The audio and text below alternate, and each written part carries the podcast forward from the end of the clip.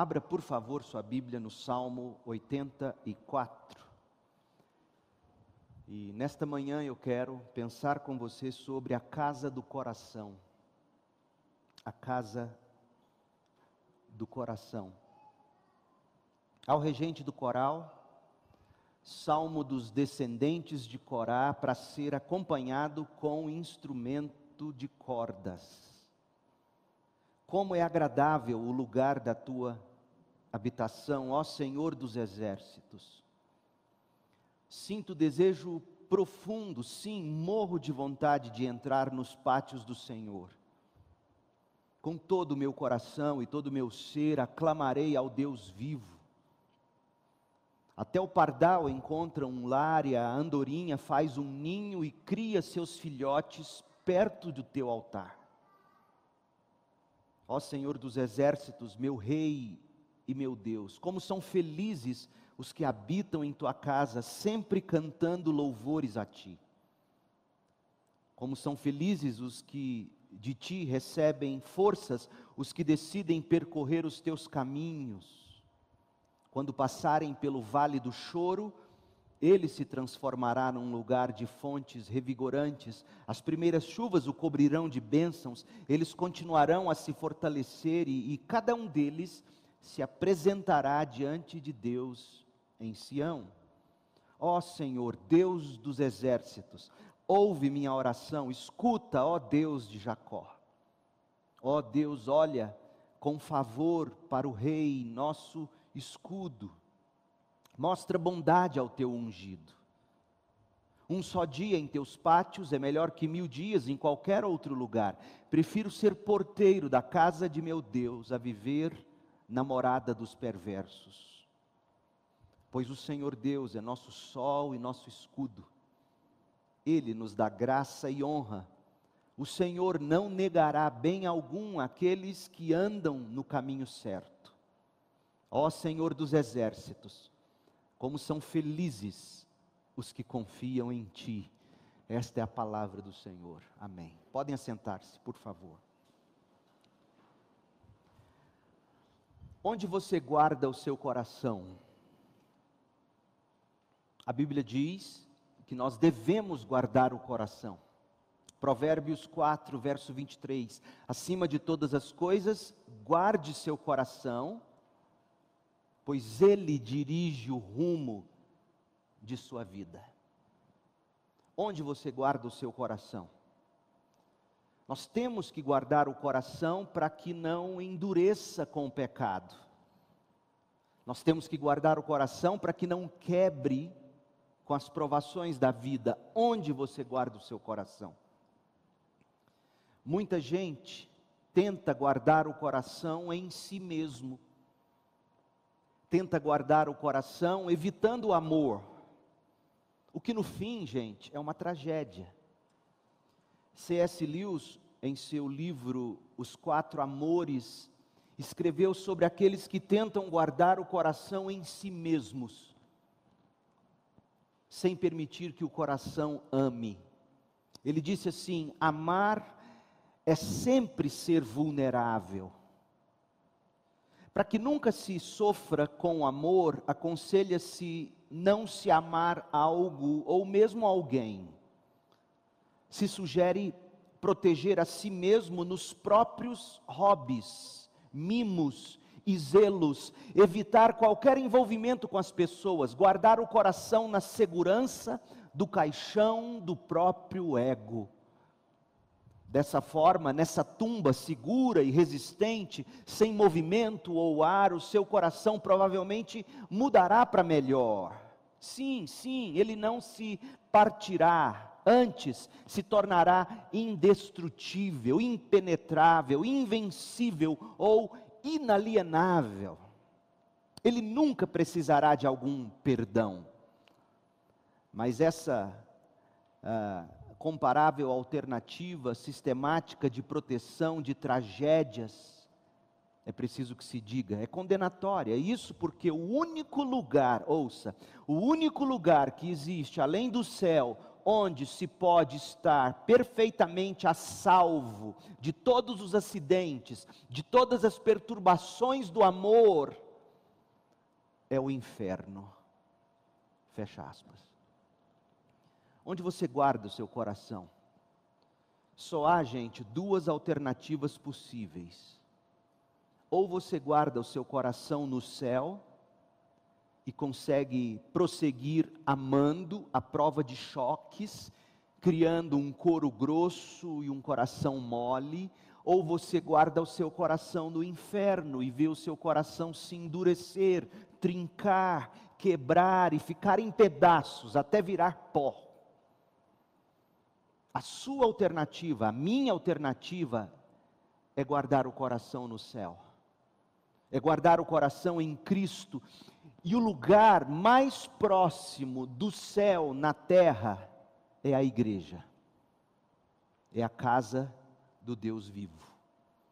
O Salmo 84 foi escrito por alguém que não estava mais em Jerusalém, ele não vivia mais próximo do lugar da adoração, e portanto o salmista estava impedido de entrar no que ele chamou de os pátios, os átrios do Senhor.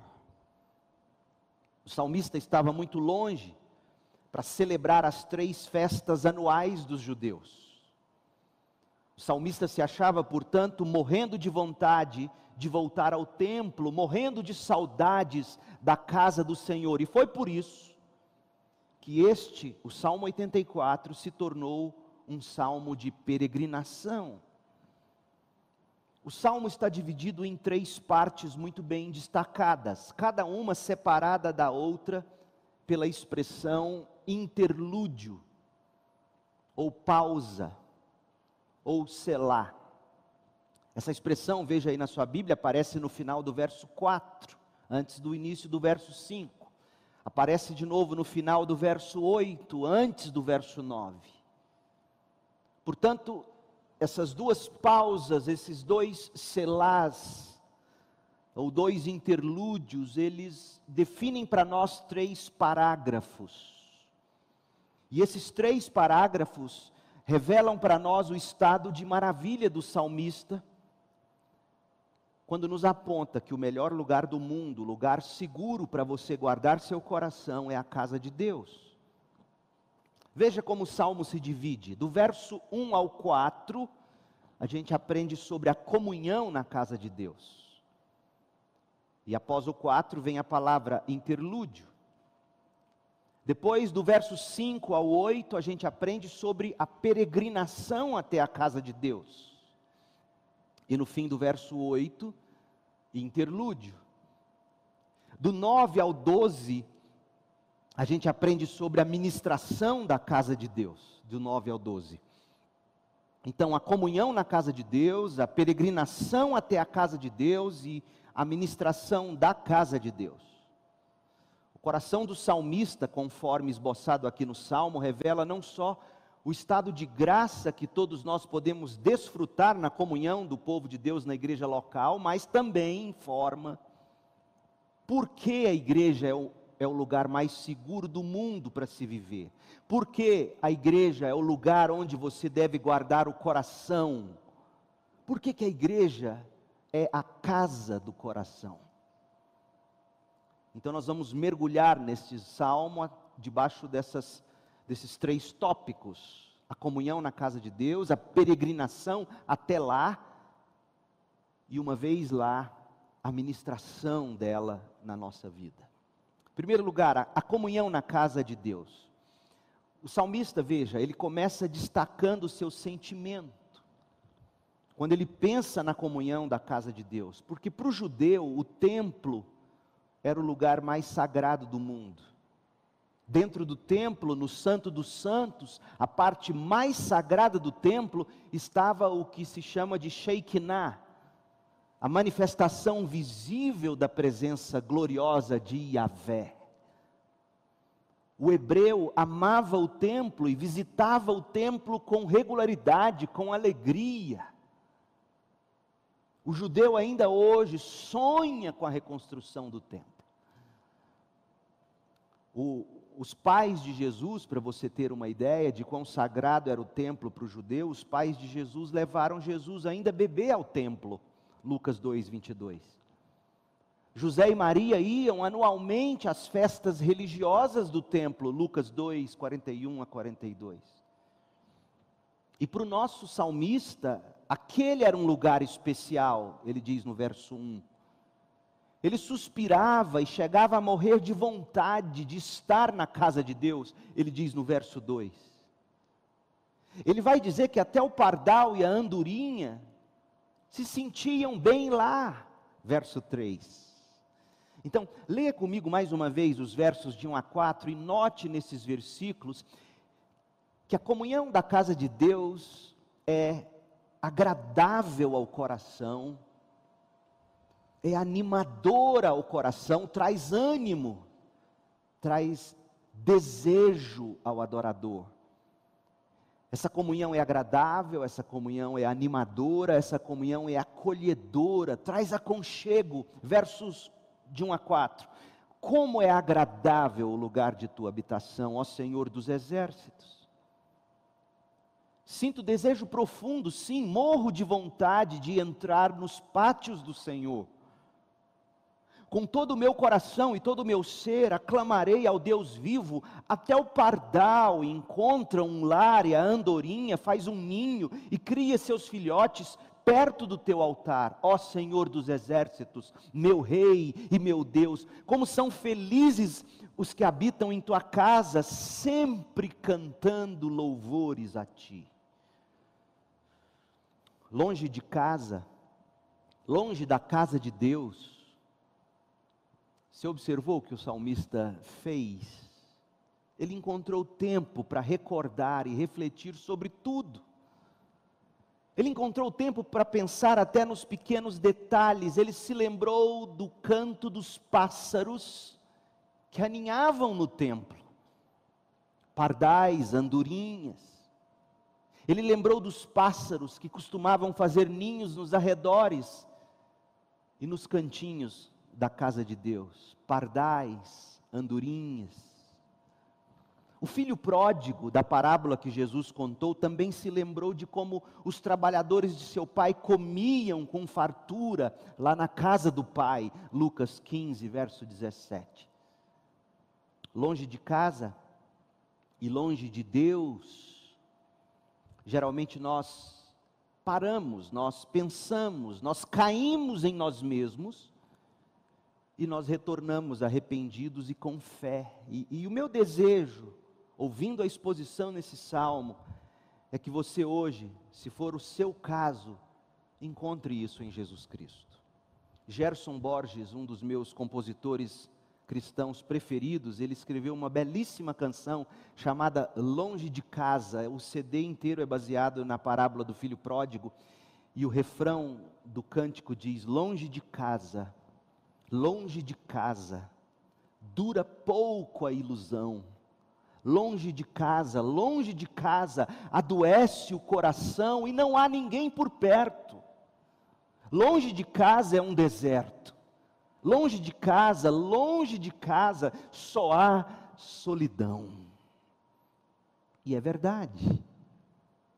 E é verdade. O pardal era um pássaro sem nenhum valor, gente.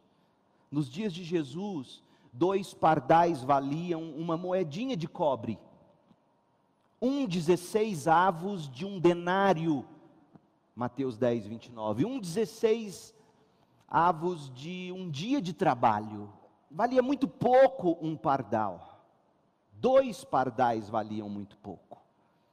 A andorinha era uma ave vagante, uma ave migratória, a gente lê sobre isso em Jeremias 8, verso 7.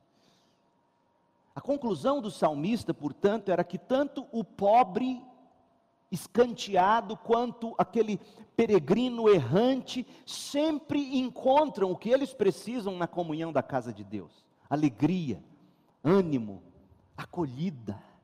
A igreja é um lugar de comunhão para toda a gente. Há quem está dizendo nessa época de pandemia que os crentes precisam saber a diferença entre igreja e templo. Templo não é igreja, é verdade, esse lugar, essa casa, esse prédio não é igreja. Mas toda igreja precisa de um local para reunião, porque na reunião ela é a igreja. Sim, nós não idolatramos templos, lugares. Deus está onde o povo dele, em assembleia, se reúne, e a igreja é igreja reunida em assembleia, como estamos aqui. E era dessa comunhão que o salmista estava, de certo modo, falando, e no Novo Testamento é dessa comunhão que a Bíblia fala. Mas permitam-me olhar para essa imagem dos pardais e das andorinhas e ver um, um, um tipo de mensagem aqui para nós. A comunhão da igreja é para os pobres, que conseguem comprar pardais. Os pobres e desprezados pelo mundo, mas que caíram em si, voltaram-se para Deus com fé em Jesus e encontraram, como o filho pródigo achou, o abraço do Pai. A igreja é para aqueles que ouviram a voz do bom pastor e o seguiram. E aqui eles aprenderam que o reino dos céus é para os pobres em espírito. Mateus 5, verso 3. A comunhão da igreja é para os peregrinos, é para aqueles cansados e sobrecarregados, os vagantes, errantes, insatisfeitos, que ao se voltarem para a comunhão da casa de Deus, encontraram descanso para a alma cansada, sobrecarregada, e aqui todos que em Jesus encontraram esse descanso se reúnem. A comunhão da igreja é para os pequeninos, Ouça de novo o que o salmista diz no verso 3: Até o pardal encontra um lar, e a andorinha faz um ninho e cria seus filhotes perto do teu altar, ó Senhor dos exércitos, meu Rei e meu Deus. A igreja é o lugar para os seus filhos, desde pequenino, a igreja é o lugar para se ter e se educar os filhos. Por quê? Porque aqui eles crescem perto do altar do Senhor, ou seja, aqui eles ouvem a mensagem do Evangelho, a mensagem da cruz de Jesus. Aqui eles, eles assistem o Evangelho sendo encenado no melhor sentido do termo, através das vidas que aqui congregam. Aqui os nossos filhos aprendem que quando nós temos uma diferença com o irmão, a gente se reconcilia com arrependimento e fé e pedido de perdão. Nossos filhos assistem pessoas tão diferentes, tão distintas em gostos e preferências e status social, se reunirem no mesmo lugar, tendo algo em comum, que não é preferência ou gosto pessoal. O único lugar do mundo onde pessoas se juntam, porque aquilo que elas gostam e preferem não são seus gostos e preferências, é Jesus Cristo. E as crianças entendem, elas aprendem que até lá na família delas, fora da igreja, quando o tio briga com o pai, o pai ou a mãe briga com o irmão, eles se afastam. Mas na igreja não dá. Porque todo mês a gente senta ao redor da mesma mesa, aqui os nossos filhos enxergam, assistem o perdão ser praticado, o cuidado mútuo ser praticado, orações uns pelos outros, a alegria do canto congregacional. A igreja é o lugar dos seus filhos. Não poupe os seus filhos da igreja. Faça o seu ninho na casa de Deus. Seus filhos precisam disso aqui. A comunhão da igreja é para uma devoção permanente pobres e peregrinos encontram na casa de Deus um lar, fazem ninho, uma família, uma habitação permanente e edificante. Aninhar significa entregar-se, deitar-se, confiar e se regozijar. É verdade, as pessoas vão nos ferir aqui. Eu vou ferir você. Você vai me ferir. Nós vamos nos ferir Algumas vezes intencionalmente, infelizmente, outras vezes, e na maioria delas, eu diria, sem intenção, nós vamos nos machucar, mas aqui nós vamos lançar todas essas feridas na cruz e o pecado do outro contra nós, na cruz, porque é lá que ele pertence, e vamos perdoar, e os filhos vão assistir isso e vão dizer: Isso é um milagre, e é mesmo como a casa de Deus é importante, como a comunhão da igreja local deve ser a casa do seu coração, a casa do coração dos seus filhos. A comunhão da igreja é apenas para pardais e andorinhas. Eu disse isso lá atrás, quando eu preguei sobre esse salmo, alguns anos atrás aqui. Porque outros pássaros não vão achar ninho na igreja. Por exemplo, a águia. A águia é muito altiva, ambiciosa, orgulhosa, águias não fazem ninho na igreja. O pavão, nem precisa dizer, ele é muito pomposo, ele se acha mais bonito que os outros. O urubu é bom que não ache lugar entre nós, porque ele só come carniça, se alimenta de corpos em decomposição. Não acha ninho na igreja. O falcão, o falcão vive de caçar outras aves alimenta-se dos seus iguais. E a galinha, aquele bicho selvagem? Porco, dependente do homem. A coruja, a coruja ama viver na escuridão, o papagaio então não cabe aqui, ele é tagarela. O beija-flor, o beija-flor não faz ninho na igreja, ele vive de flor em flor ele não acha lugar nenhum para ficar. Agora, o pardal e a andorinha, no entanto, eles encontram ninho na casa de Deus. Eles são pobres em espírito. E eles estão cansados de peregrinar, eles fogem do mal. Olha o que diz Provérbios 26, 2: Como o pardal que alça voo e a andorinha que atravessa o céu, a maldição imerecida não pousa sobre quem ela é dirigida. Fuja do mal, fuja do pecado, fuja da maldição deste mundo, refugie-se em Jesus Cristo, encontre na comunhão da igreja local o seu lugar. Paulo escreve aos Efésios, no capítulo 2, verso 16: Assim, Cristo os reconciliou com Deus em um só corpo, a igreja, por meio da morte dele na cruz. Seja como o pardal e a andorinha, Livre-se da sua velha natureza de pavão, de águia, de galinha, de gavião, de urubu, de coruja. Seja um pardal nos braços de Jesus, seja uma andorinha repousando na comunhão do povo de Deus. Faça morada na igreja do Deus vivo, aqui é o lugar de comunhão.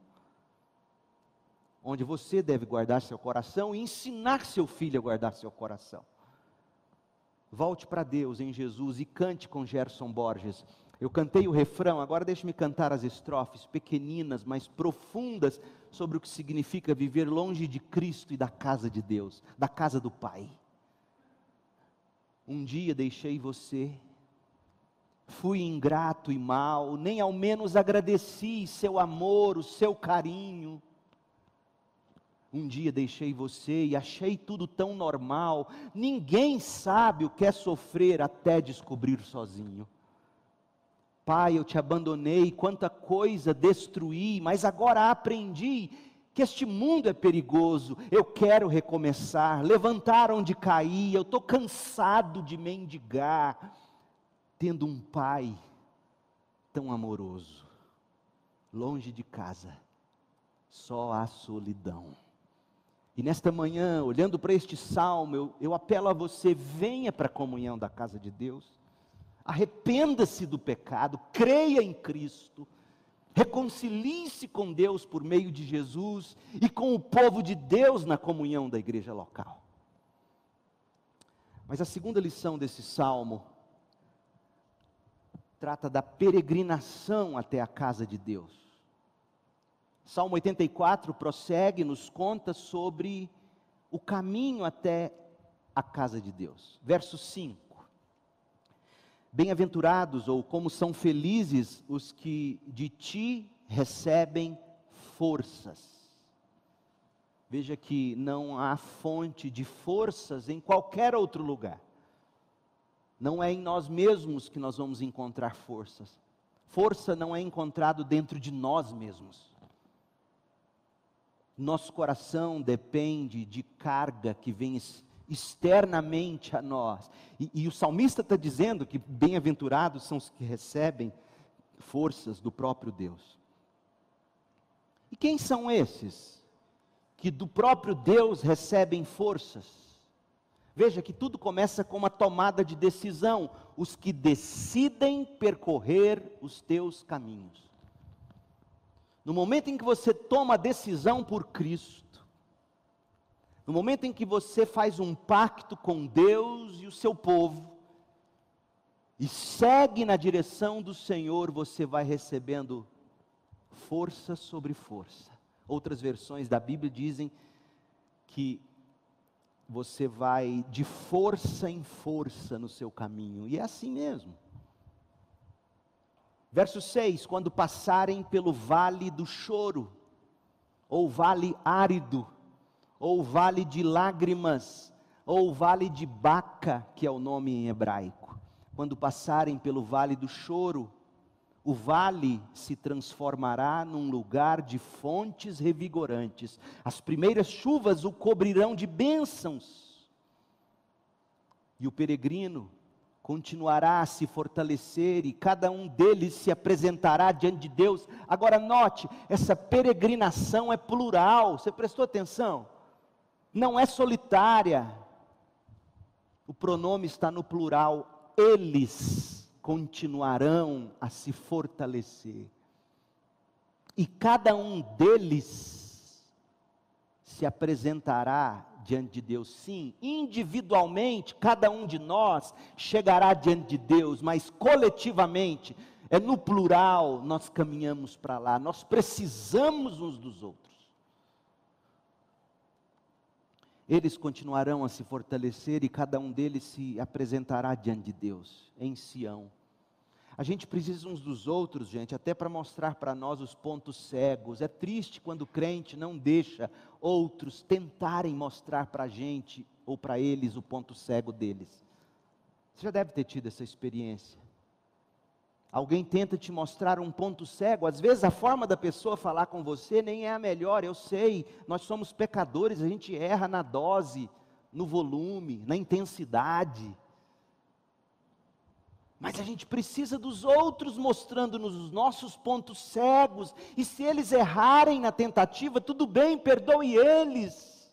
Mas eu preciso, você precisa de pessoas que de tempo em tempo cheguem em nós e digam: Leandro, preste atenção nisso, Leandro, eu notei aquilo, Leandro,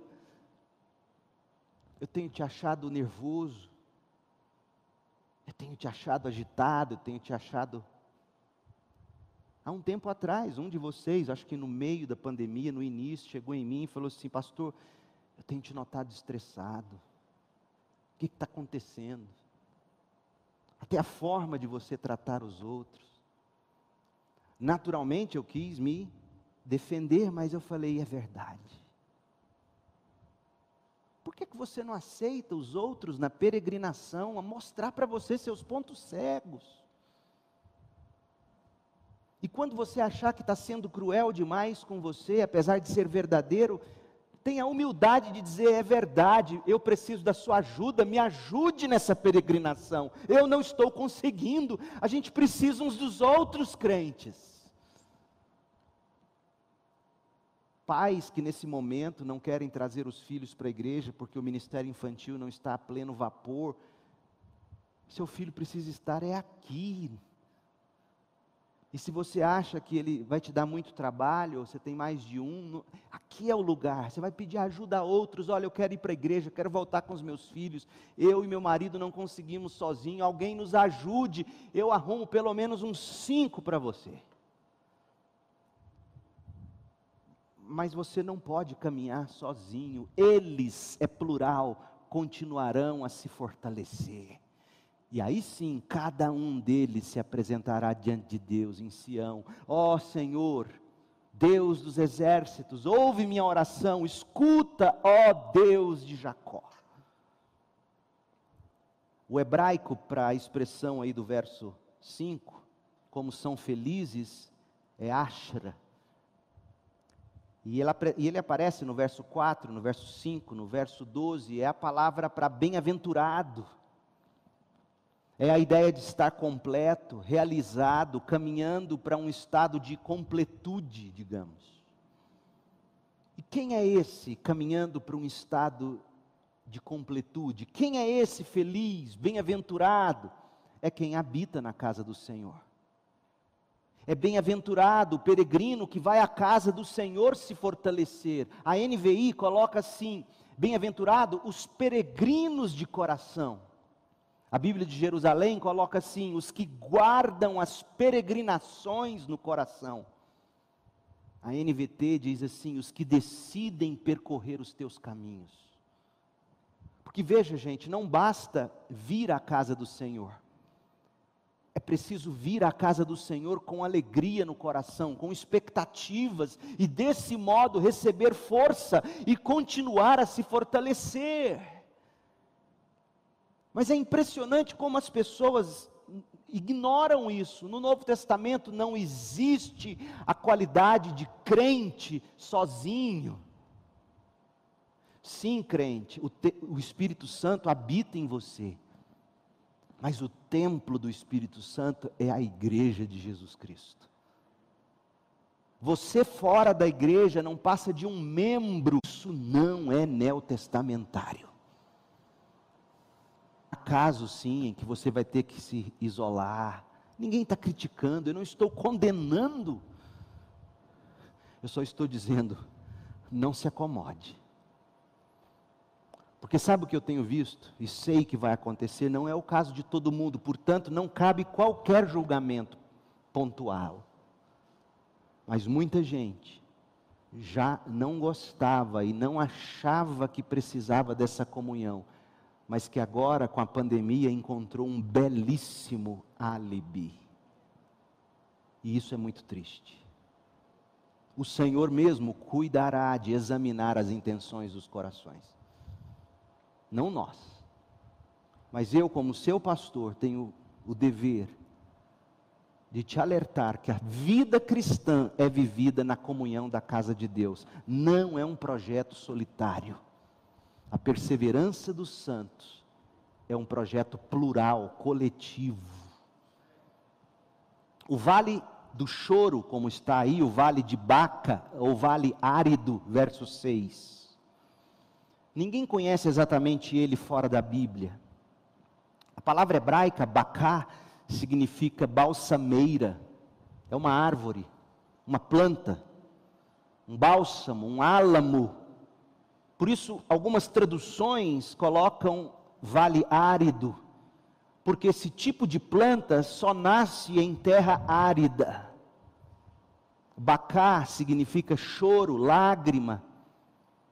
As balsameiras são plantas que destilam, veja, elas gotejam, elas choram o bálsamo. Imagina aquela folha escorrendo gotas de bálsamo, uma resina, uma resina de odor tão agra agradável que a palavra é, é, bálsamo veio significar fragrância, ou melhor, alívio, conforto, lenitivo. Então, esse choro, essa gota que escorre, esse bálsamo, é cheiroso. As peregrinações de Israel são um tipo ou um símbolo da peregrinação dos cristãos neste mundo. Jesus disse para nós em João 15, 19: estavam a caminho de Jerusalém. A geografia, a topografia obrigava eles a isso. E na experiência cristã não é diferente. Alguns poucos, alguns poucos são levados como que por via aérea do berço para a glória da Jerusalém celestial. Alguns poucos sofrem pouco e escapam do vale do choro ou das lágrimas. Mas todos os outros, a maioria de nós, tem que passar pelo vale de lágrimas. E parece que Moisés passou por esse vale repetidas vezes. Olha o que Moisés, já idoso, escreveu no salmo que ele compôs, Salmo 90, verso 13. Moisés teve seu vale de Baca, teve seu vale árido. Salmo 90, 13: Ó Senhor, volta-te para nós, até quando te demorarás? Tem compaixão de teus servos, satisfaze-nos pela manhã com teu amor, para que cantemos de alegria até o final da vida. Dá-nos alegria proporcional aos dias de aflição, compensa-nos pelos anos em que sofremos. Moisés escreveu isso aqui. Muitas são as adversidades e, que nos afligem e nos fazem chorar nesse transcurso dessa nossa peregrinação terrena. Talvez o seu vale de Baca seja um desapontamento. Talvez o seu vale árido seja algum desastre. Talvez o seu vale do choro seja alguma calamidade. Talvez o seu vale de lágrimas sejam perdas, escassez, enfermidades, morte, decepções, traições.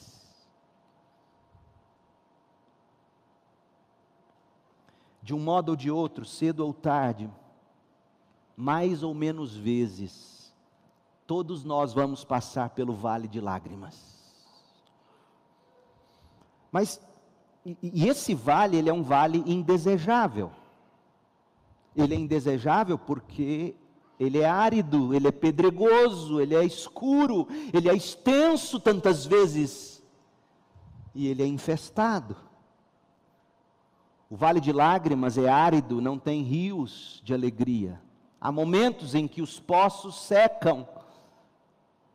Ele é pedregoso, os peregrinos conseguem remover às vezes as pedrinhas menores do caminho, não é assim no sofrimento da vida? Às vezes você se livra de um sofrimento aqui, de outro ali, mas os grandes estão lá. A caminhada é muito sofrida. Muitos tropeçam e caem. E para piorar, é tudo escuro quando a gente está nesse vale. As trilhas vão serpenteando entre rochas de angústias, montanhas de pecado, e essas montanhas de pecado na nossa vida faz com que o sol da justiça se esconda atrás delas, e por isso a gente está no escuro. Os pecados se levantam entre nós e Deus tantas vezes. O vale fica sombrio, ele é extenso, os peregrinos sabem que Sião está à frente, mas não podem vê-la tantas vezes. Jesus parece tardar, a caminhada parece não ter fim, e muitos, muitos, muitos se desencorajam. E esse vale é infestado, existem espíritos maus, o diabo é como um leão ao derredor tentando tragar. O diabo e seus demônios nos tentam fazem insinuações malditas, sussurram no nosso ouvido. Lembra do desenho do Pateta? O diabinho de cá, o anjinho de cá, e um sussurrando, o outro sussurrando. Esse vale é infestado de ciladas, dardos inflamados do maligno, como Paulo escreve aos Efésios.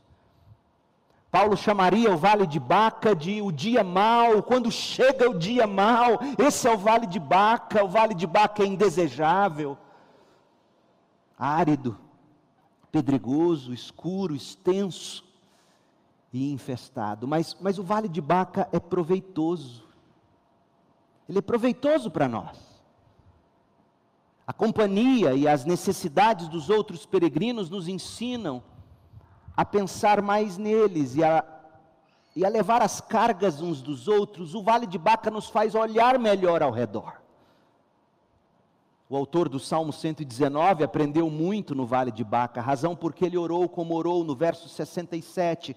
Antes de ser afligido, antes de chegar no vale de lágrimas, eu andava errado, mas agora eu guardo a tua palavra. O vale do choro me faz guardar a tua palavra. Ele diz no Salmo 119, verso 71: Foi-me bom eu ter passado pelo vale árido, pela aflição, porque eu aprendi os teus decretos. O vale árido pode ser proveitoso para você. É quando você mais tem que buscar ouvir Deus, é quando você mais estará sensível a Deus. Paulo passou por esse vale diversas vezes. O que fazer no vale de lágrimas? O que você faz quando você chega lá? Até aqui nós definimos o contexto do Salmo 84, o sentido do termo baca, balsameira. E vimos que o Vale de Baca, o Vale do Choro, no sentido real e figurado, é frequentado por todos nós. Apesar de indesejável. Ele é muito proveitoso. Agora, o que fazer? Olha o que o salmista fala, Salmo 84, 6 quando passarem pelo vale do choro. Primeiro lugar, saiba que você passará. Saiba que você poderá pegar Covid, por exemplo. Mas quando você passar pelo vale, ele se transformará num lugar de fontes revigorantes. Ou transforme-o em fontes revigorantes. Como é que a gente transforma isso, um vale de árido em manancial? Cavando poços. Cave poços, os peregrinos orientais, quando passavam por regiões áridas sem água, eles cavavam poços. E assim eles conseguiam água para eles mesmos, para os animais e para outros que, quando eles saíam e iam embora, os poços ficavam lá e quem vinha atrás se beneficiava daqueles poços. E isso nos ensina muita coisa. Sempre haverá um escape na tribulação. Nossa tendência, quando a gente passa por uma provação, é desesperar, é desistir. Você se lembra de Agar, a escrava egípcia de Sara, a esposa do Abraão? Agar foi expulsa de casa com o filho Ismael. E ela enfrentou uma tremenda provação, ela andou errante pelo deserto de Berseba, até que acabou a água do cantil. O que, ela fez? Leia comigo em Gênesis 21. Gênesis 21, 15. Quando acabou a água, Agar colocou o menino à sombra de um arbusto e foi sentar-se sozinha uns 100 metros adiante. Não quero ver o menino morrer, disse ela, chorando sem parar. Que mãe é querer ver um filho desidratar até a morte? Mas eu gosto dessa expressão do verso 17, essa conjunção, mas Deus. Mas Deus. Ou seja, meu povo, nossas circunstâncias não se limitam ao que a gente vê. O que Agar via era um cantil sem água e um filho começando a se desidratar. Chorava, mas não tinha lágrimas. E para não ter seu coração ainda mais partido, coloca ele numa sombra, longe dos olhos dela. Mas Deus mas Deus, ela não queria ouvir o choro do menino para não sofrer, mas Deus ouviu o choro do menino.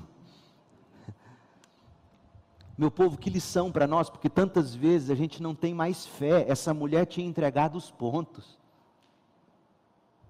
Não tinha água, não tinha cantil, não tinha poço, não tinha chuva o filho chorando, ela não tinha mais fé, ela, ela isolou o menino. A Bíblia não diz que ela isolou o menino para ir orar. Por que, que é bom você ouvir isso? Porque tantas vezes você acha que é o tamanho da sua fé que vai fazer alguma coisa. Não é. É o Deus da sua fé. Mesmo quando você age como um incrédulo, como aqui está existe a possibilidade de, na sua história, nesse momento, Deus acrescentar as palavras: mas Deus ouviu o choro do menino. Deus não ouviu as orações de Agar porque talvez não tiveram sido feitas.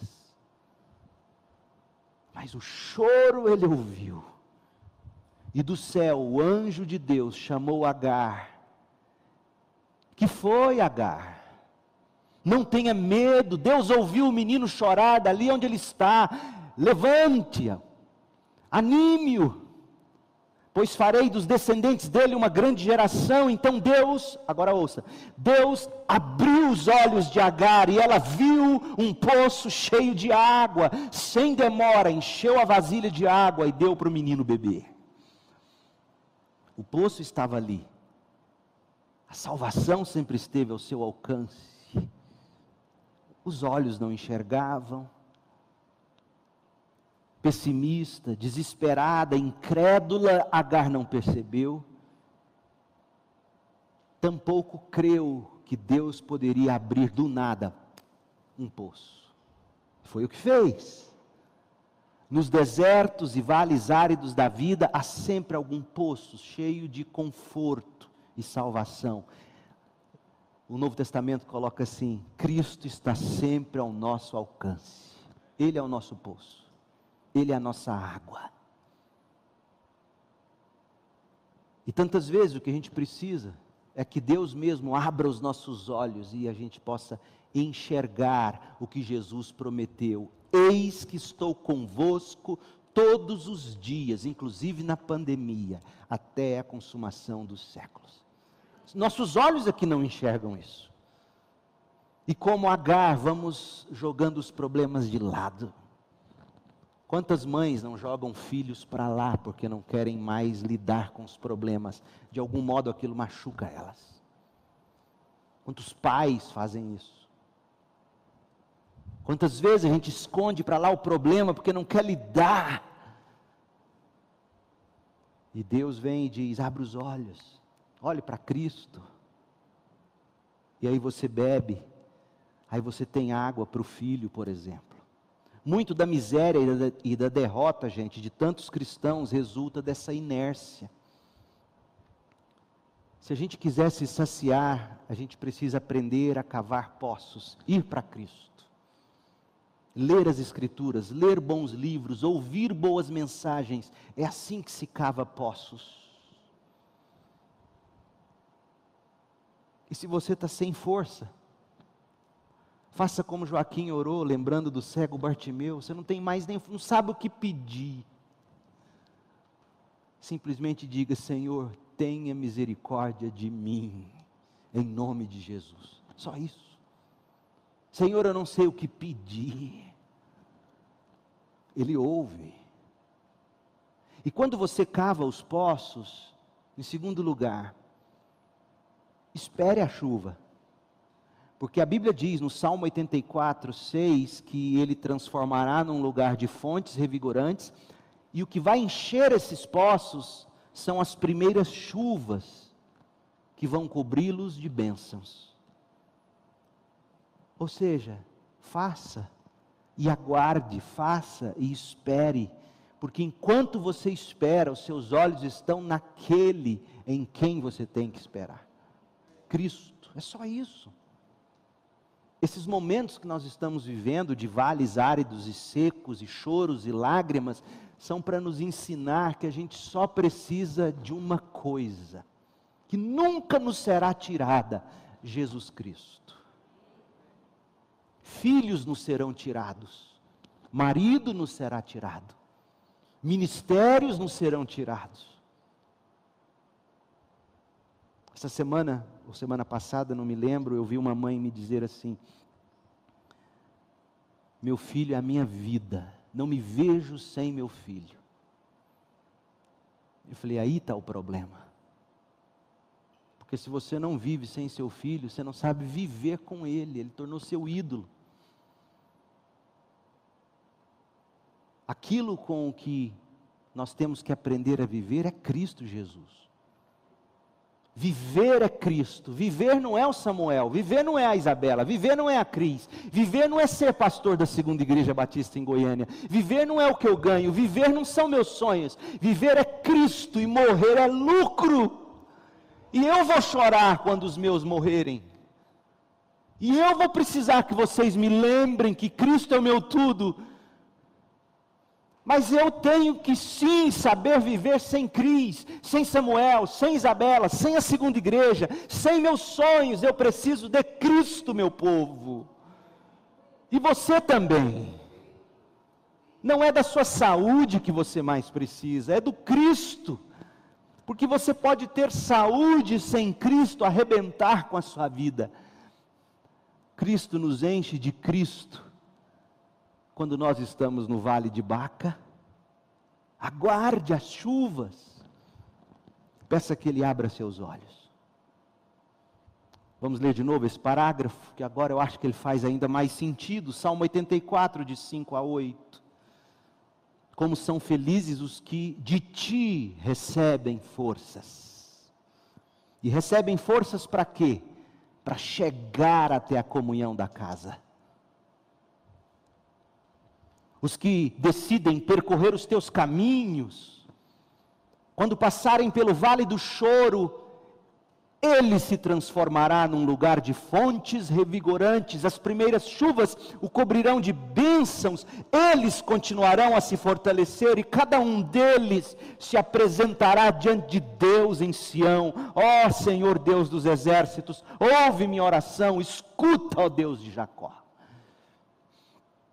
E concluindo, a terceira e última lição do salmo, a ministração da casa de Deus.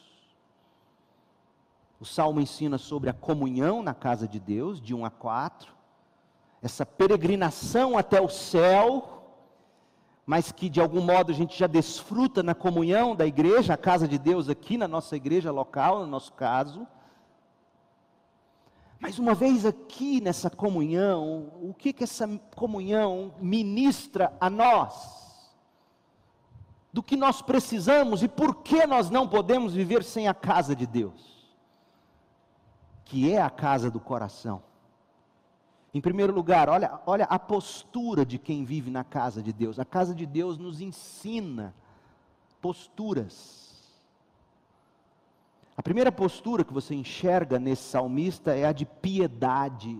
O verso 9 ao 12 é, é pura oração, é piedade. Você aprende a orar na casa de Deus, ouvindo outros orarem Ó oh Deus, olha com favor para o rei, o nosso escudo. O rei protegia seu povo. O nosso rei é Cristo, ele é o nosso escudo. Mostra bondade ao teu ungido. Um só dia em teus pátios é melhor que mil dias em qualquer outro lugar. Olha quanta coisa você já aprendeu aqui no verso 9 e 10.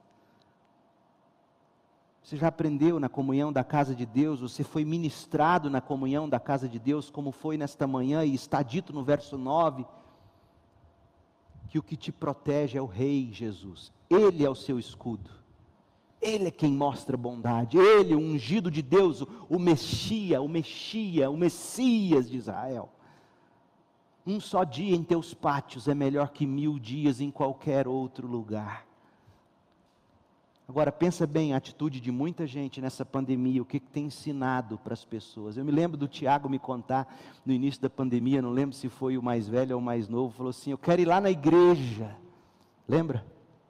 Foi o Benício? Ou foi o Vicente? O Vicente. Quero ir lá na igreja.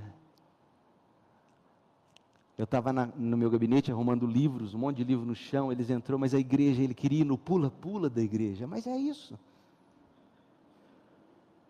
E ele, eu quero ir na igreja, ele estava com saudade da igreja. Quantos filhos estão sendo ensinados com toda boa vontade dos pais? Nenhum pai faz isso de propósito, tá? Eu não tô, eu sei que é todo mundo muito bem intencionado. Mas sem querer, sem nenhum tipo de demonstração, mostrando que um dia na casa de Deus é melhor do que mil dias em qualquer outro lugar. Como é que você está ensinando isso para o seu filho? Como é, que você, como é que você instiga esse gostinho? Meninos, filhos, eles precisam nos ver para eles perceberem. Parece que, que não é muito o que nós falamos, mas tanto quanto nós reagimos ou agimos. Grita para eles. Você pode até dizer uma coisa, pode até dizer a verdade, mas o seu coração e as suas atitudes dizem outra. Do que isso vale?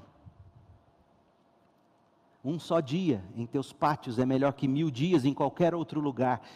Eu prefiro ser um porteiro da casa de meu Deus a viver na morada dos perversos. Porteiro de Deus. Que coisa linda. Fazer o que o Valdinei está fazendo ali, olha lá.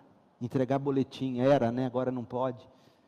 Fazer o que aqueles irmãos fizeram ali, medir sua temperatura. Olhar o carro dos irmãos na rua ao redor do templo. É melhor do que qualquer coisa. É assim que você sente, crente? É assim que você sente? É isso que a gente tem que sentir. Eu prefiro ser porteiro da casa do meu Deus a viver na morada dos perversos. Pois o Senhor Deus é nosso sol, nosso escudo, Ele, Ele nos dá graça e honra. O Senhor nos, não negará bem algum aqueles que andam no caminho certo. Ó Senhor dos exércitos, como são felizes os que confiam em Ti. Tem piedade sendo modelada na casa de Deus, sendo ensinada na casa de Deus. Mas outra coisa, e a gente já falou, está no verso 10, é que a casa de Deus nos ensina que a gente tem que estar tá pronto para servir. Prefiro ser porteiro. Eu vou dizer com carinho isso aqui, mas é preciso ser dito. Tem pai, não agora, mas antes da pandemia, chegava e descarregava o filho no ministério infantil, porque está tão cansado de menino a semana inteira. Eu ouvi numa outra igreja uma pessoa que foi entregar o filho no ministério infantil, eu não sei que orientação a pessoa recebeu, não me recordo, faz tempo. Aí a pessoa disse assim: Mas eu pago o meu dízimo para você fazer isso.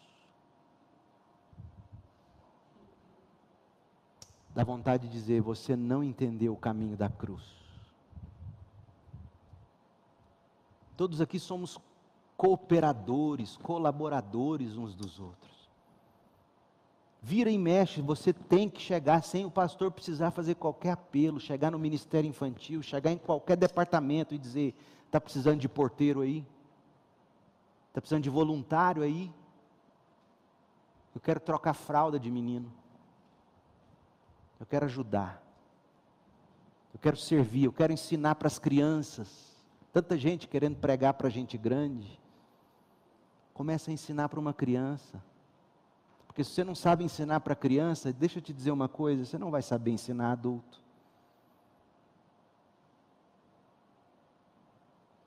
Uma vez eu vi Russell Shedd numa chácara aqui, era um encontro de jovens da primeira igreja, eu era naquela época parte de lá, e e de repente terminou a palestra e antes de chegar ao almoço, Russell Shedd sumiu. Aí nós fomos atrás dele para chamá-lo para o almoço. Sabe onde ele estava? Eu achei ele lá.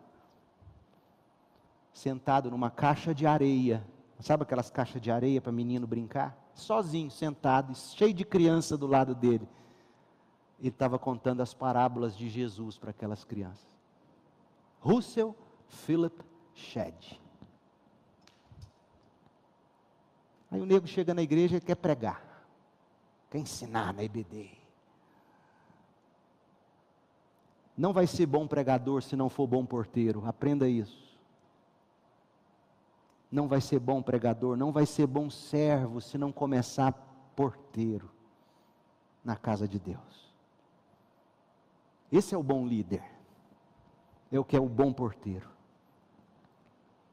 Então ele está pronto para servir, ele prioriza a casa de Deus. E o que, que a casa de Deus faz por ele? Quais são as provisões? A presença pervasiva de Deus. O Senhor é o nosso sol, o nosso brilho, a nossa luz. É aquele que atinge cada canto da nossa existência.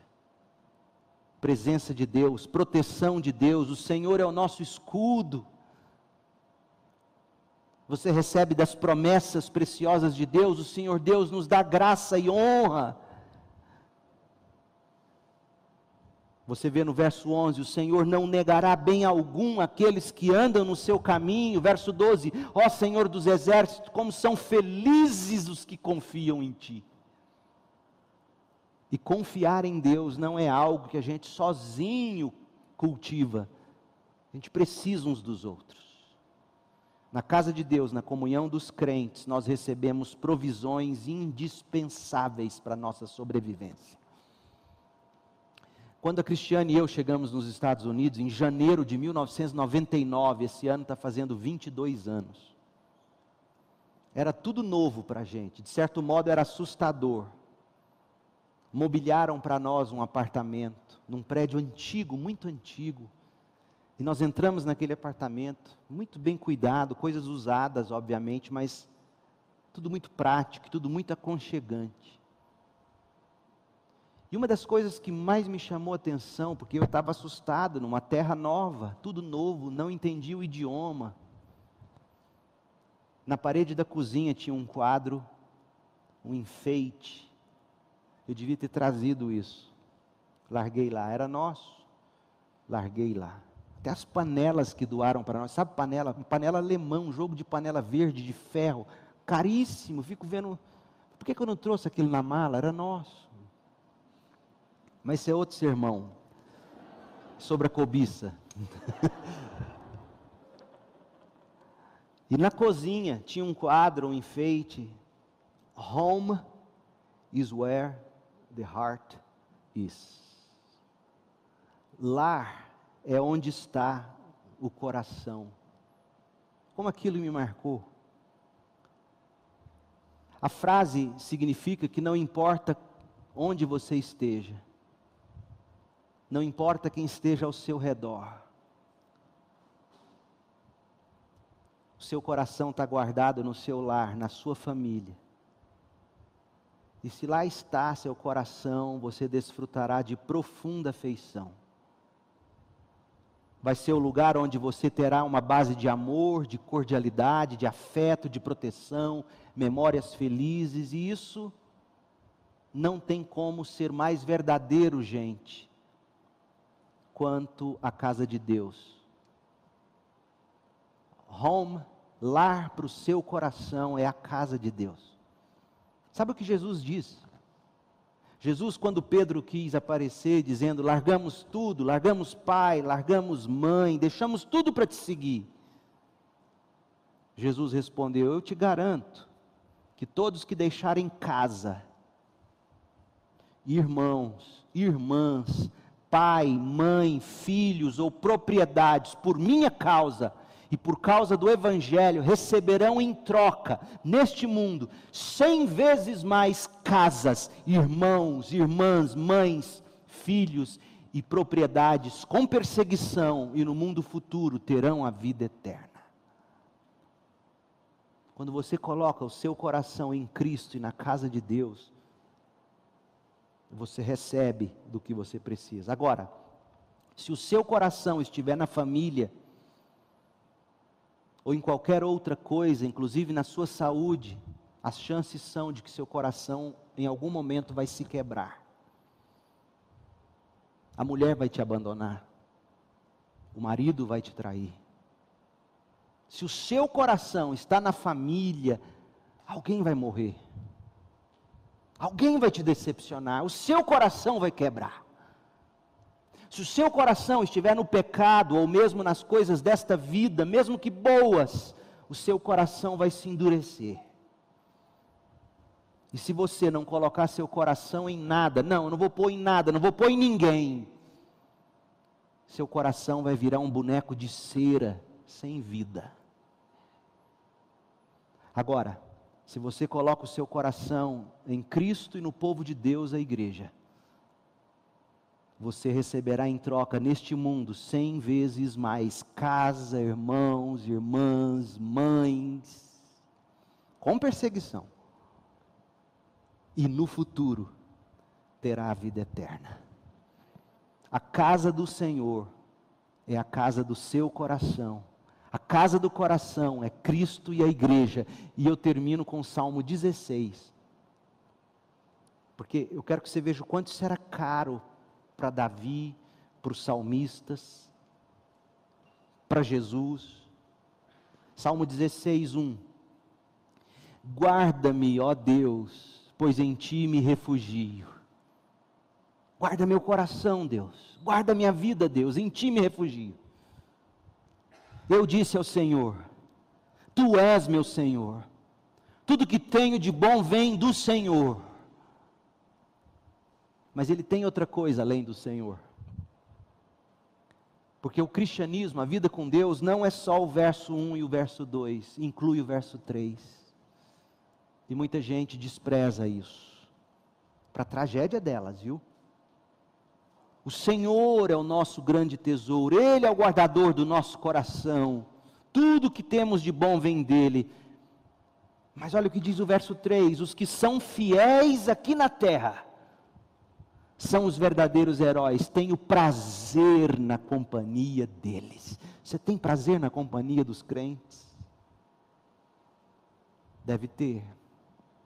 A casa do coração é Cristo e a igreja. Oremos. Pai, em nome de Jesus, como nós precisamos desta palavra.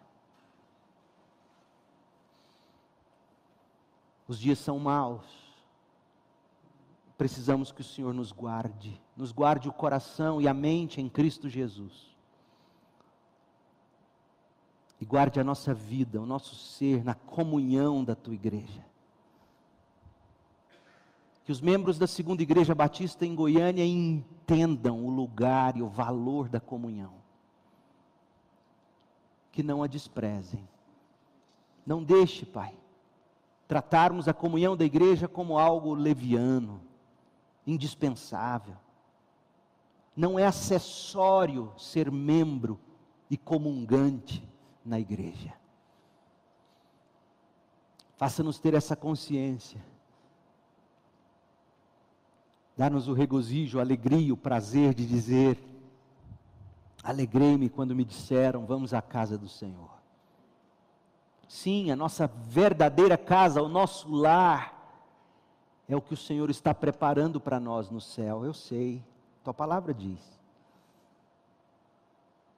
Mas até lá, a igreja, a comunhão dos santos, deve ser o nosso prazer comunhão da igreja deve ser o nosso lar. Ó oh Deus, dá-nos isso, que nunca nos falte essa comunhão. Em nome de Jesus, amém.